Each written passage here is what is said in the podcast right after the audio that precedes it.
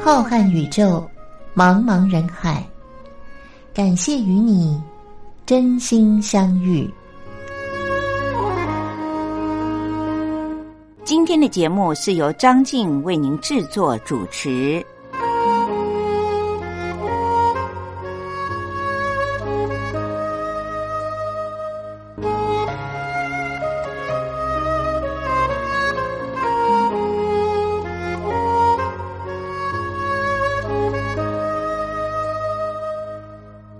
众朋友，大家好，欢迎收听光华电台在星期天晚上零点十分为您播出的《真心相遇》，我是节目主持人张静，在空中将会陪伴您接下来的这五十分钟。希望各位听众朋友可以在节目当中听到张静自己很喜欢，同时也是您觉得听起来很不错的歌曲。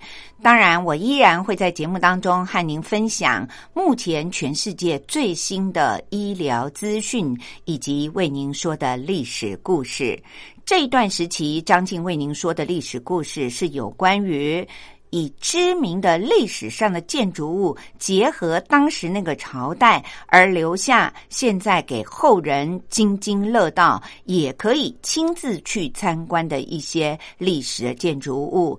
大部分呢都是皇宫，皇宫自然和王室的生活是息息相关的。我们就可以透过这个建筑的美学以及当时的年代背景，了解到在好早好早，甚至于有千年历史的这些皇宫当中，当时曾经发生过什么样的点点滴滴的历史故事。希望各位听众朋友能够透过听广播，获得更多的知识。节目的一开始，还是让我们先来听一首很好听的歌曲。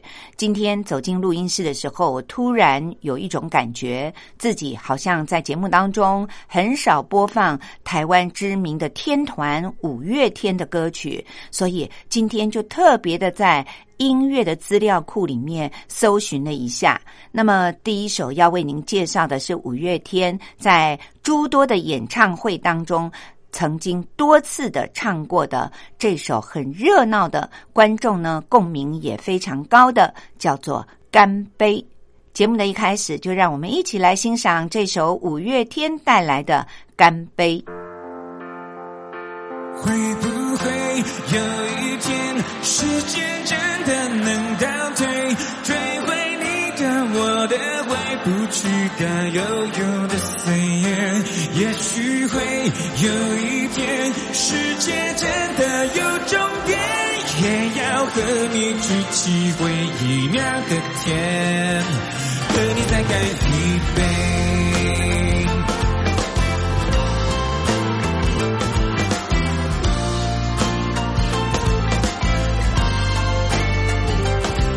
过去要我选出代表清楚哪个画面，浮现的那片眼泪，那片蓝天，那年毕业，那一种边哭边笑还拥抱是你的脸，想起来可爱可怜，可可可泣在心中怀念，怀念总是突然怀念不同夏天，那回忆冲破靠近，冲出岁月在我眼前，我和你留着看着各种气息在这场边，说好的无论如何一起走到未来的世界，现在就是那个未来那个世界，我身边你的身边我的身边不是同一边。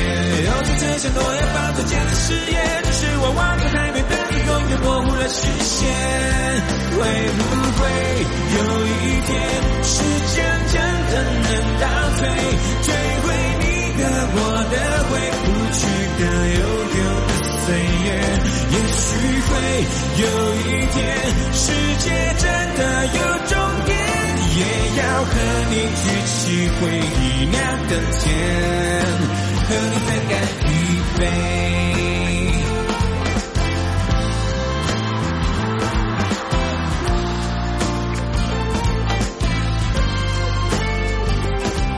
杯。这些年买了。子了，买了手表，买了钻戒，却发现追不到的、听不了的，还是那些。人生就只有认命，只能宿命，只有宿醉。只剩下咖啡、小点，你的哭点，千百串手电。人生就是完成完美一场磨练，为什么只有梦想越磨越小，小的不见？有时候好想流泪，好想流泪，却没眼泪。期待过你会不会开会不会开个同学会？他在等你，你在等我，我在等谁？有时谁还在没睡，电话没接，心情没准备。不断黑了又亮，亮了又黑，灯光与彩像天色搭配，在美丽去追。会不会有一天，时间真的能倒退，追回你的、我的、回不去的悠悠的岁月？也许会有一天，世界真的有终，也要和你举起回忆酿的甜，和你再干一杯。终究会有一天，我们都变成昨天，是你陪我走过一生一回匆匆的人间。有一天就是今天，今天就是有一天，说出一直没说对你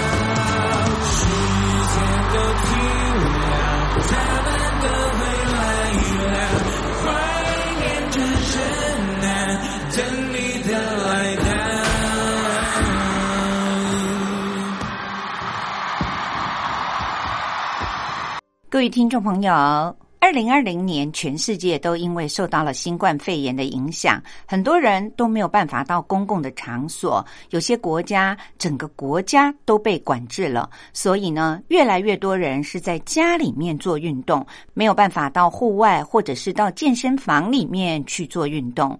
那么，您在家里做运动的时候，都做哪些运动呢？接下来，张静要和您分享的这则刊登于美国医学会的期刊上的一则小小的报告，可能会引起很多男性朋友的注意，也会让大家吓一跳吧。这项研究的时间追踪了长达十几年，是由美国知名的哈佛大学的公共卫生环境健康研究所所进行的。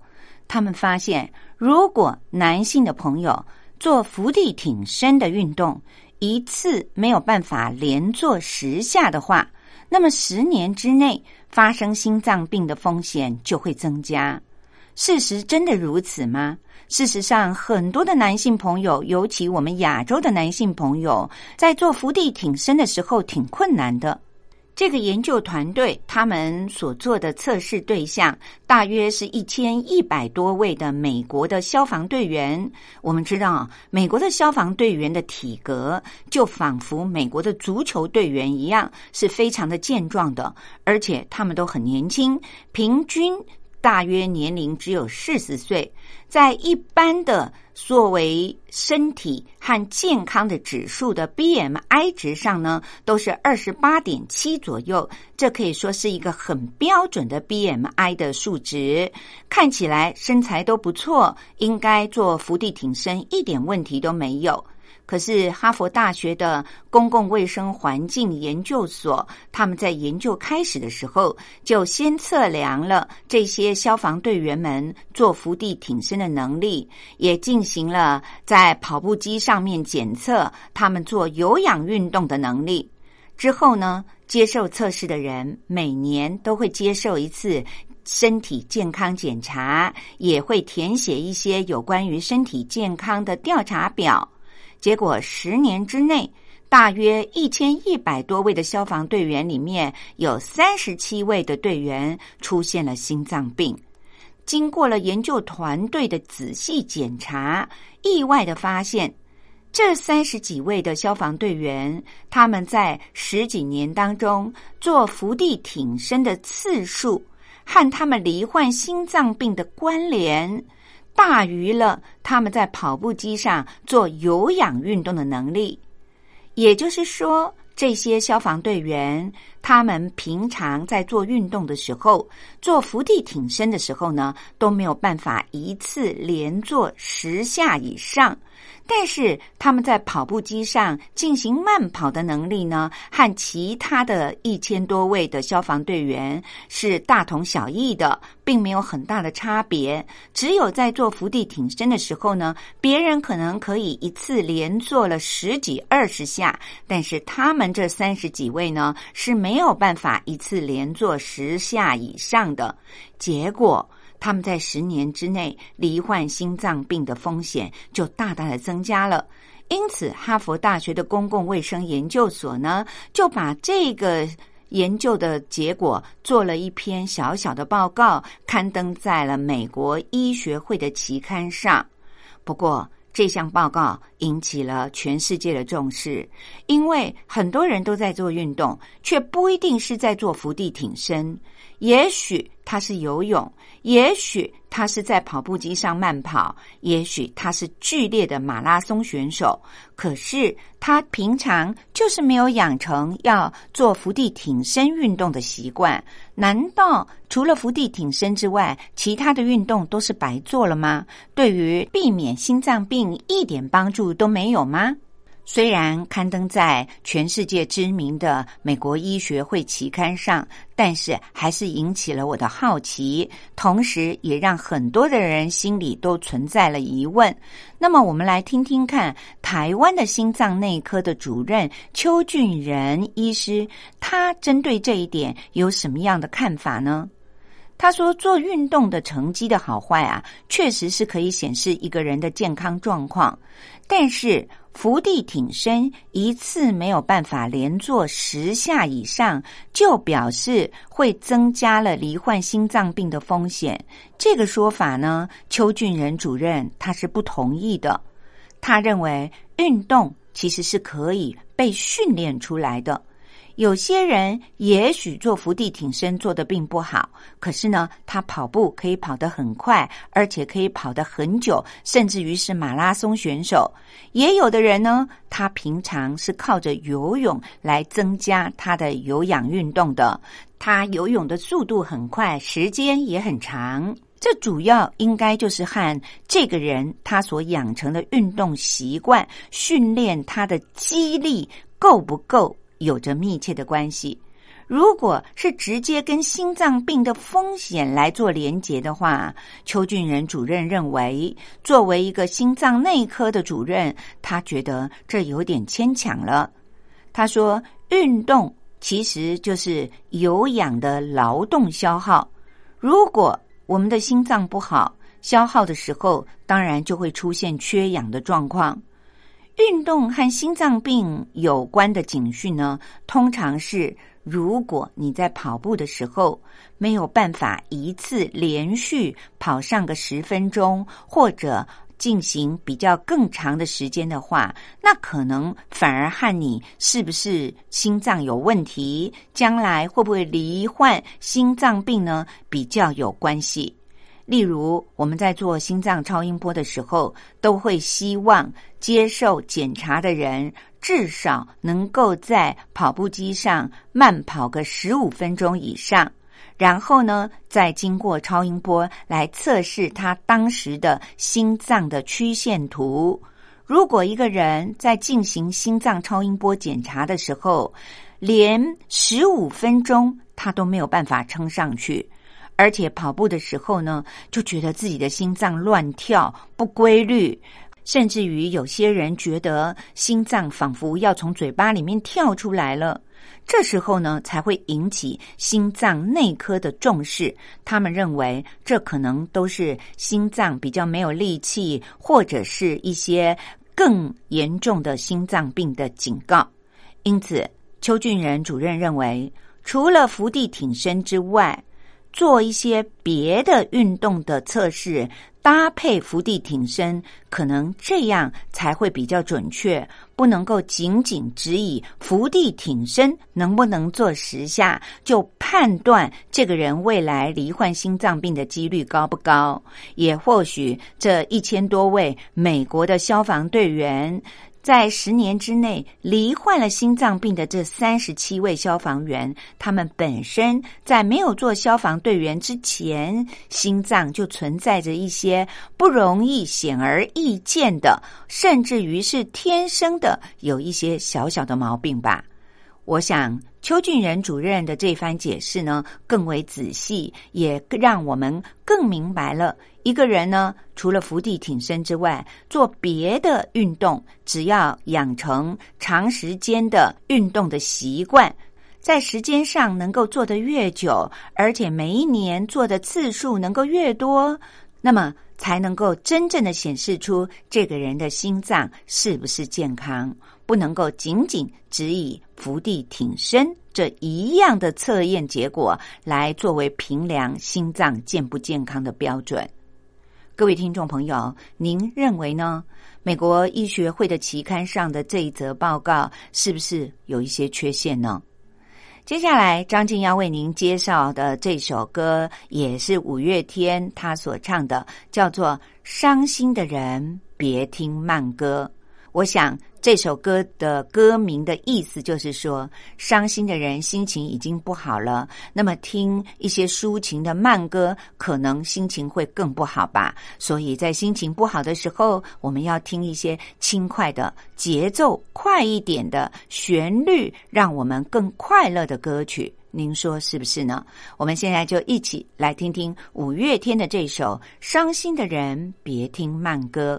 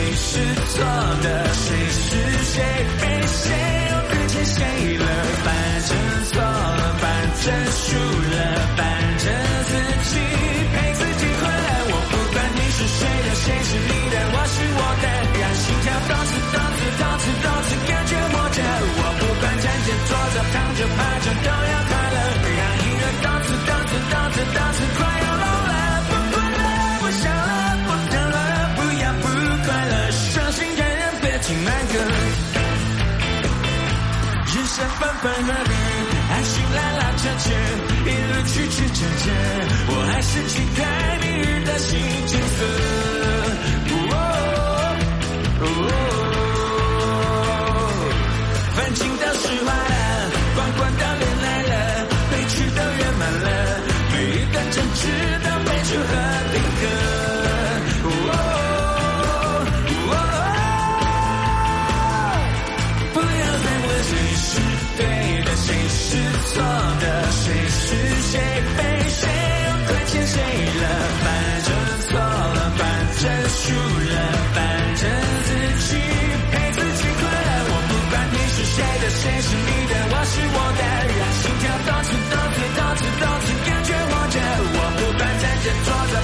I just don't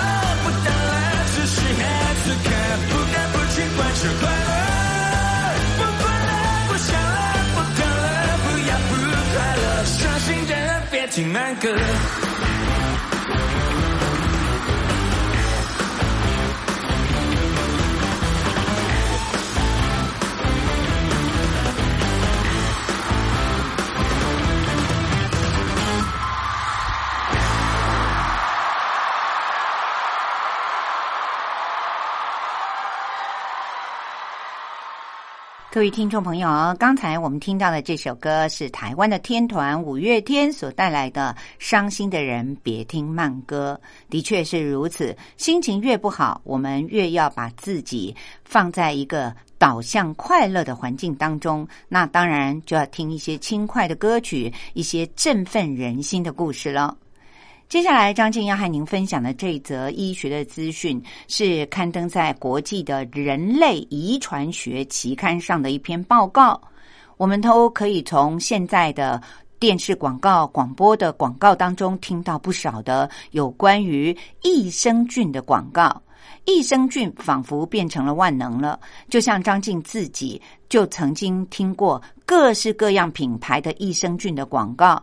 一开始呢，我的认知就是益生菌可以对我们的肠道，也对于有便秘的朋友呢有很大的帮助。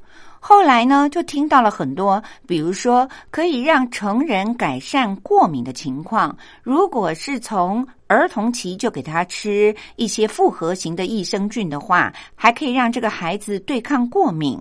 现代的父母望子成龙、望女成凤，当然就不惜血本，很多的益生菌也越卖越贵。最近，张静甚至于听到了一个有关于益生菌的广告，说益生菌还可以改善失眠的问题。这也让我越来越觉得很想要一探究竟，到底这些菌类对于我们有多大的好处呢？因此，也就看了很多有关于这种。对于身体有帮助的，也就是好的菌，对于我们身体器官有哪些影响？那么，在这个国际知名的人类遗传学期刊上，就刊登了这么一篇，发现现代人罹患糖尿病的很多。如果我们能够先控制。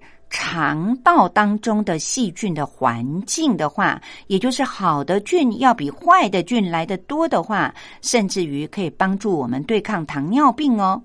因为我的家族还有我先生的家族呢，都有糖尿病的遗传，因此这就让我特别的仔细的阅读了一下。这篇报告当中说，近年来肠道菌影响健康的相关研究越来越多，就像刚才张静所形容的。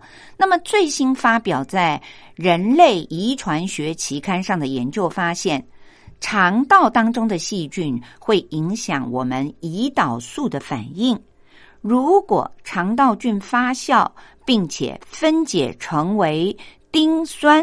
那么，对于血糖就会有好的调节和控制的能力。但是如果发酵分解成为丙酸比较高的话，那么未来发生第二型糖尿病的风险就会大大的增加，也就是成人之后罹患的糖尿病，而不是家族先天性的糖尿病，这就叫做第二型糖尿病。那么至于刚才所说的好的叫做丁酸，这是甲乙丙丁的丁；那么不好的影响。我们糖尿病的因素叫做丙酸，丙酸呢就是甲乙丙丁的丙。各位听众朋友，包括了癌症、糖尿病、肥胖，还有帕金森症以及失智症、忧郁症、肥胖等等的疾病，都被发现可能和我们肠道的细菌的生态失衡是有着密切的关联的。根据荷兰的格罗宁根大学和英国的牛津大学，他们所组成的一个共同的研究团队进行了一些实验以后，发现糖尿病和肠道里面的菌丛，这个丛呢，就是细菌是一丛一丛的树丛的丛，它们有着密切的关联。食物当中如果膳食纤维被某些肠道菌发酵了，还分解成为了短链型的脂肪酸，以丁酸和丙酸比较常见。那么过去的研究发现，短链的脂肪酸会影响我们血糖的水平。这是第一次发现丁酸也会在饭后影响胰岛素，抑制血糖。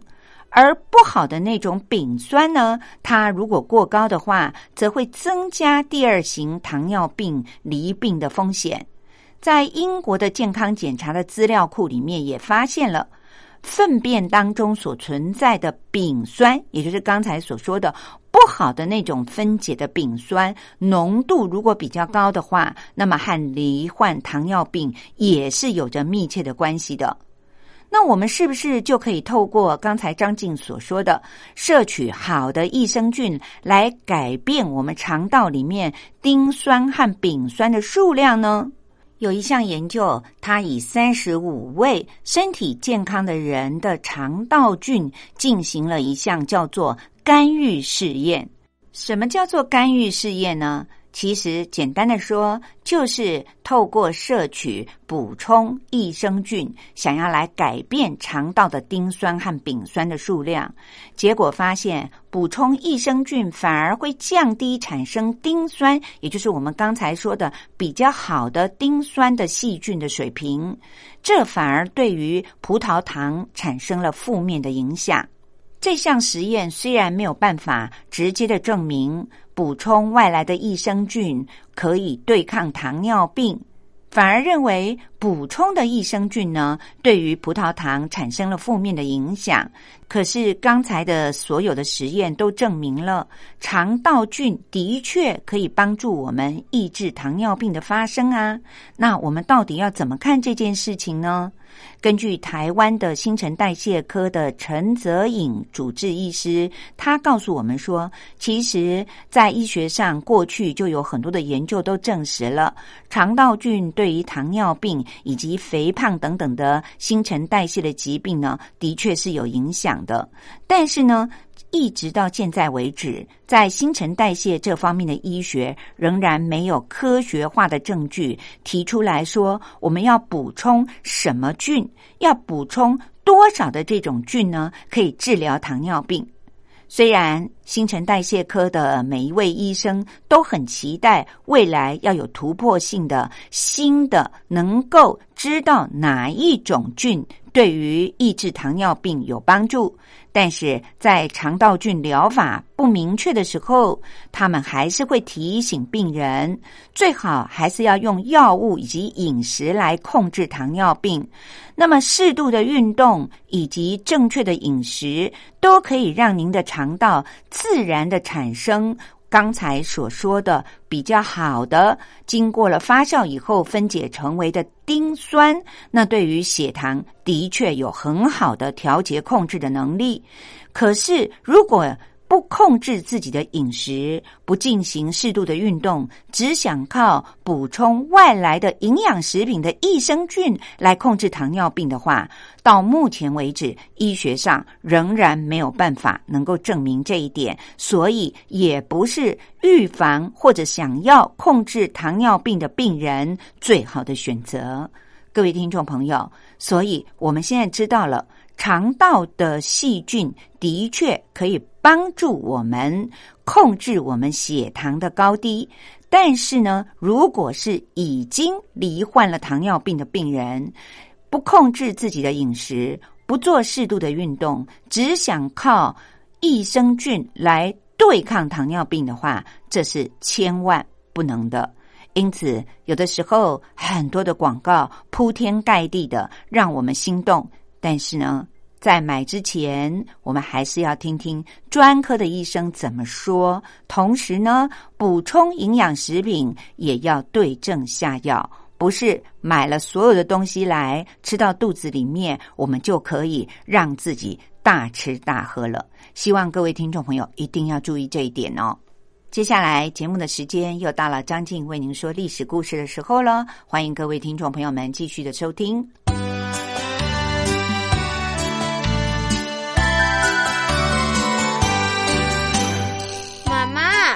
好难学哦。不会啊，历史就是我们中华民族的故事啊。哎呀，你就把它当成故事来听，这不就有趣了吗？真的吗？听故事当然好玩啊，可是老师上课又不讲故事。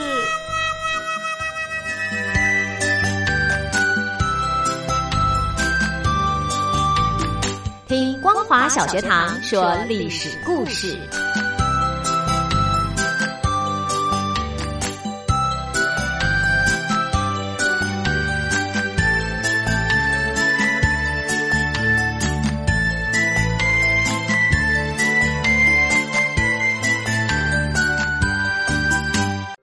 各位听众朋友，又到了张静为您说历史故事的单元了。从今天开始，要展开一个新的阶段。张静将要为您播讲的内容，是依据着台湾的华资出版社所出版的一本书，书名是叫做《用图片说历史：从宫殿建筑与王朝兴衰中，看见充满欲望与权力的宫廷故事》。虽然这本书里面有很多的图片，我们的听众朋友们看不到，但是他对于历史故事精彩的描述，我相信透过张静的播讲，您应该历历在目。这本书里面所介绍的帝王的宫殿，都不是来自于我们中国，而是介绍了欧洲非常著名的一些帝王的宫殿建筑物。我相信很多的听众朋友，您。都听过这些耳熟能详的宫殿，或许还有的听众朋友，您到欧洲去旅游的时候，曾经参观过这些宫殿。我们都知道，阅读是一件很愉快的事情，尤其是阅读历史。历史告诉了我们当时是什么样的文化。张静觉得翻译。编辑这本书的作者许如红，他在自序里面所写的，清楚明白的解释了张静为什么挑选了这本书来为我们的听众朋友们介绍。他在序里面是这样说的：，遍布全世界各地的每一座宫殿，都是人类宝贵的文化遗产。作为帝王将相权位的象征，他们受到了特别的关照。雄厚的财力、优秀的建筑设计师，还有技艺超群的能工巧匠们，造就了宫殿建筑的卓越和辉煌，也映照着君王权势的强盛和武力的强大。因此，不同时代的历史、宗教和文化倾向，都可以在宫殿建筑上看见深深烙印的痕迹。单纯的就艺术的层面来看，没有任何建筑能够比宫殿更具有时代的意义了。尤其在宫殿的建造过程里，统治者们大部分都顺应了建筑发展的必然规律，从而能够使得这些具备了时代特征的建筑历久弥新。十九世纪之前的欧洲是人类文明发展史里非常重要而且又独特的一环。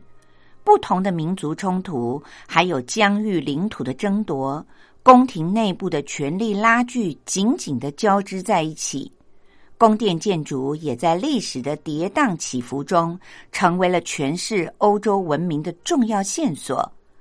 这些建筑物历经了罗马、歌德、文艺复兴、巴洛克、古典主义和洛可可式等不同的风格，也成为了人类历史的重要组成部分。因此，在这些时代背景之下，帝王的英武与昏庸，王妃的宠爱与哀怨，权臣的忠诚与狡诈，在宫殿这个舞台精彩的上演了。权力和财富所造就的骄奢淫欲的生活、利欲熏心的斗争，都可以作为后人对于历史的借鉴，也留下了很多未解之谜。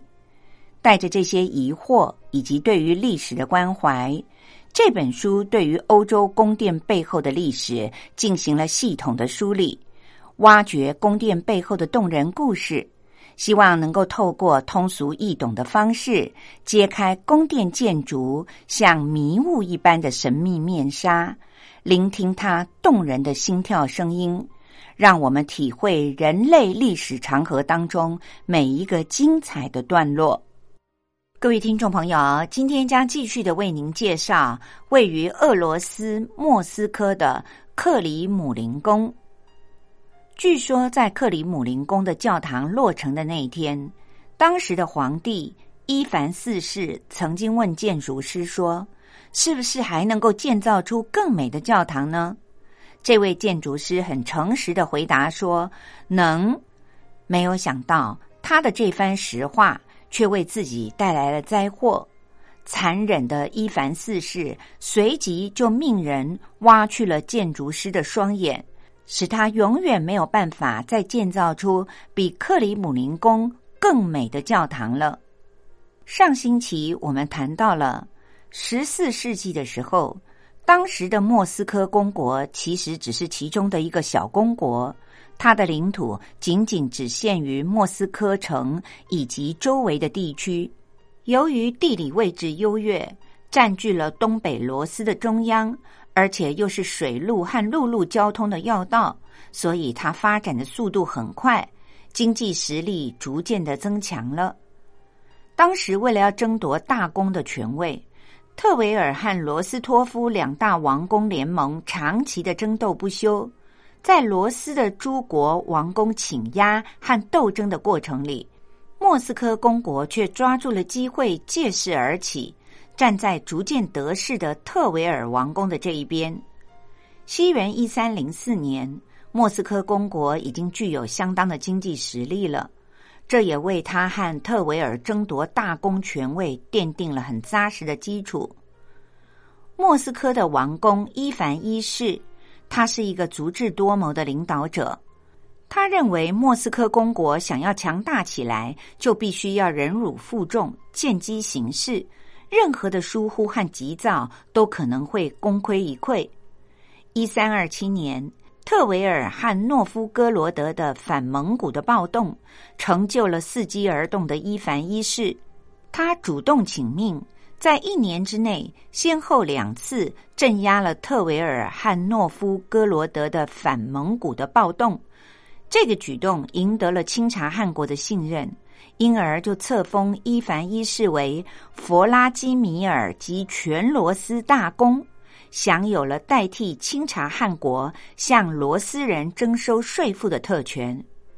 伊凡一世也充分的运用了大公的头衔所带来的一切的便利。他竭尽所能，近乎疯狂的敛收了老百姓的财产，同时利用所得的财富贿赂了蒙古王公，经营自己的上层关系。对于敌人，他则收买人心，培植亲信，借以削弱对手的力量。因此，贪婪无度的伊凡一世也为自己赢得了“钱袋里的伊凡”这样的称号。马克思就曾经在他的名著《十八世纪外交史的内幕》当中说，伊凡一世是用达旦人的名字所引起的恐惧去聚敛钱财的，然后再用这些钱财去腐蚀达旦人自己。莫斯科城也因此成为了伊凡一世得势以后的受益者，城市建设获得了长足的进展。为了要拓展疆土。野心勃勃的伊凡先后透过了兼并购买的方式，把弗拉基米尔、佩雷亚斯拉夫里、科斯特罗马、尼什哥罗德、哥罗杰茨、马格利奇、加里奇和白湖等地方都并入了莫斯科公国的版图。同时，他为了赢得教会的支持，还动员了罗斯大主教彼得。把主教迁到了莫斯科，从此莫斯科就成为了当时政治和宗教的中心。莫斯科公国的威望达到了顶点，成为了当时诸侯公国当中的佼佼者。伊凡一世的傲人成就，使得莫斯科城充满了活力。克里姆林城堡也成为了公侯的驻地和宗教的中心。在这种特殊的政治和宗教的光环双重笼罩之下，克里姆林堡充满着蓬勃的生气。随着清查汗国的分裂和莫斯科公国的崛起，也为克里姆林堡提供了合适的外部的条件。伊凡一世的孙子季米特里顿斯科伊是第一个凭借着实力挑战蒙古人的莫斯科大公。西元一三八零年，他率领着军队与蒙古的军队在顿河的岸边会战。打败了蒙古大将马迈的队伍，取得了胜利。这次的战役被看成了是俄罗斯历史上的转捩点。此后的百年之间，清查汗国就逐渐的衰落了。西元一四六二年的三月二十七号，当时年仅二十二岁的莫斯科公国的伊凡三世即位了。他即位不久，就率领着军队并吞了亚罗斯拉夫尔公国，随后又吞并了罗斯托夫公国。但是贪婪的伊凡三世并不满足，北方幅员辽阔的诺夫哥罗德共和国也成为了他的目标。由于诺夫哥罗德共和国的国势很强大，伊凡三世他不敢轻举妄动。另一方面，有所顾虑的诺夫哥罗德，他也打算投靠立陶宛大公国，希望能够求得自己国家的安全。没有想到，伊凡三世得知了他的计划以后，下定决心，亲自的率领着军队征服了诺夫哥罗德。一四七一年，伊凡三世率领军队出征，双方会战于射龙河畔，莫斯科军队骁勇善战，一鼓作气。以八千的兵力击败了五万多名的诺夫哥罗德的军队，促使对方被迫转入了防守的战略。又隔了七年，志在必得的伊凡三世再一次的率领军队兵临诺夫哥罗德的城下。这时候的诺夫哥罗德军心涣散，弃城投降。就这样。远比莫斯科公国面积要大得多的诺夫哥罗德公国并入了莫斯科大公国的版图，也完成了莫斯科公国走向独立的重要的一步。伊凡三世的扩张壮大了自己的实力，于是他决定不再向清查汗国缴纳贡赋，并且谋求要摆脱蒙古汗国的统治。为了求稳当。伊凡三世首先与从清查汗国分离出来的克里米亚汗国结盟，清查汗国则联合了罗斯西方的立陶宛，准备夹击莫斯科。一四八零年，伊凡三世策动了他的盟友克里米亚汗国，分兵进击波兰和清察汗国的后方，牵制住了波兰和立陶宛的军队。同时，在正面的战场上，他也大败了清查汗国。自此，罗斯各公国摆脱了长达两百三十八年来的蒙古统治，为伊凡三世进一步的侵略扩张也扫除了障碍。随即，伊凡三世又带着战胜了清查汗国的余威，一举并吞了特维尔公国。从而统一了整个的东北罗斯，成为了全俄罗斯的统治者。莫斯科大公也改称为全俄罗斯君主，由此踏上了俄罗斯君主专制的中央集权国家的道路。伊凡三世也因为领导罗斯诸公国摆脱清查汗国的统治，统一罗斯，而获得了“大帝”这个称号。成为了俄国历史上获得大帝称号的第一位君主。为了要根除西部的隐患，伊凡三世他又先后的通过了1487年和1500年两次的战争，彻底的击败了波兰和立陶宛，取得了德斯纳河流域的广阔土地，也为俄罗斯获得了稳定的周边环境。伊凡三世。终于开始着手进行经济改革了。他颁布了法典，以国家法律的形式确立了领主对于农民的奴役特权，形成了最初的封建农奴制度。伊凡三世作为俄罗斯历史上承先启后的一代明君，这位经历了好几次战争洗礼的统治者坚信。唯有依靠强大的武力，才能够保证国家的安全，并且继续的为公国开疆辟土。伊凡三世他坚信，莫斯科应该要成为俄罗斯的罗马，应该要成为欧洲第一流的都市。在于他这个信念的指导之下，他邀请了意大利著名的建筑师马可鲁弗和皮埃特罗。建造了克里姆林宫的菱形宫殿，叫做多林宫。这两位建筑师接到了邀请以后的当天，就立刻的出发了。一四八七年到一四九一年之间，在意大利建筑师的主持之下，克里姆林宫经历了脱胎换骨的扩建工程。早期文艺复兴风格的建筑，在遥远的北方国度里也生根发芽了。并且和俄罗斯传统的建筑风格完美的结合在一起，成为了俄罗斯文化的一部分。多林宫非常的具有特色，是一个菱形的主立面，影响着俄罗斯的建筑文化。在它庞大的五百平方公尺的节日厅里，四面的墙壁都镶嵌着精美的壁画。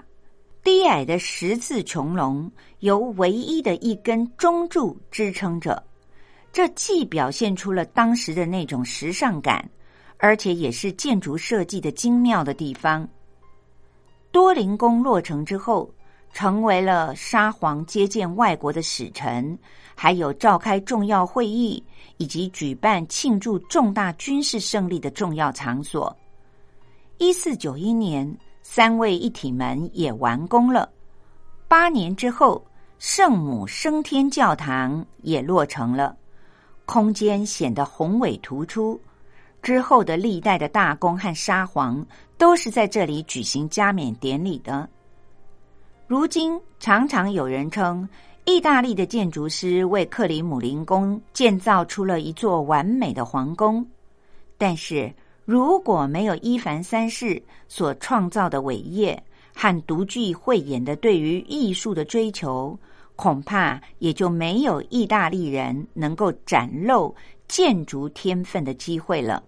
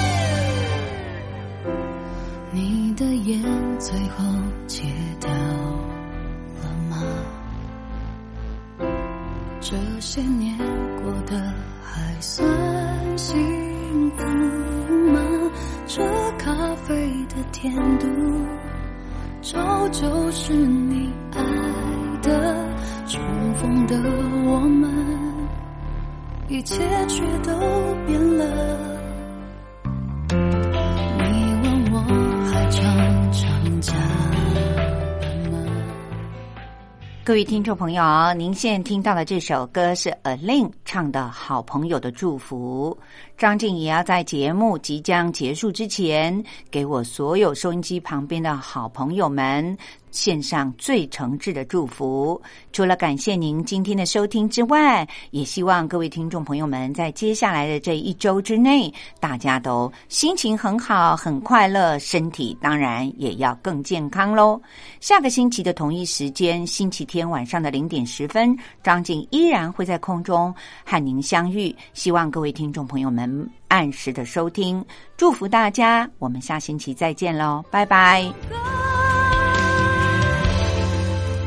但当时我只懂憎恨，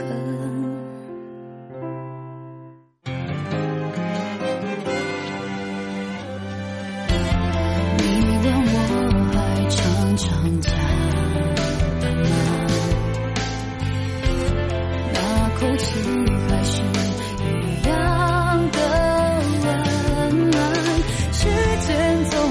小人把好的都记得，当初为什么？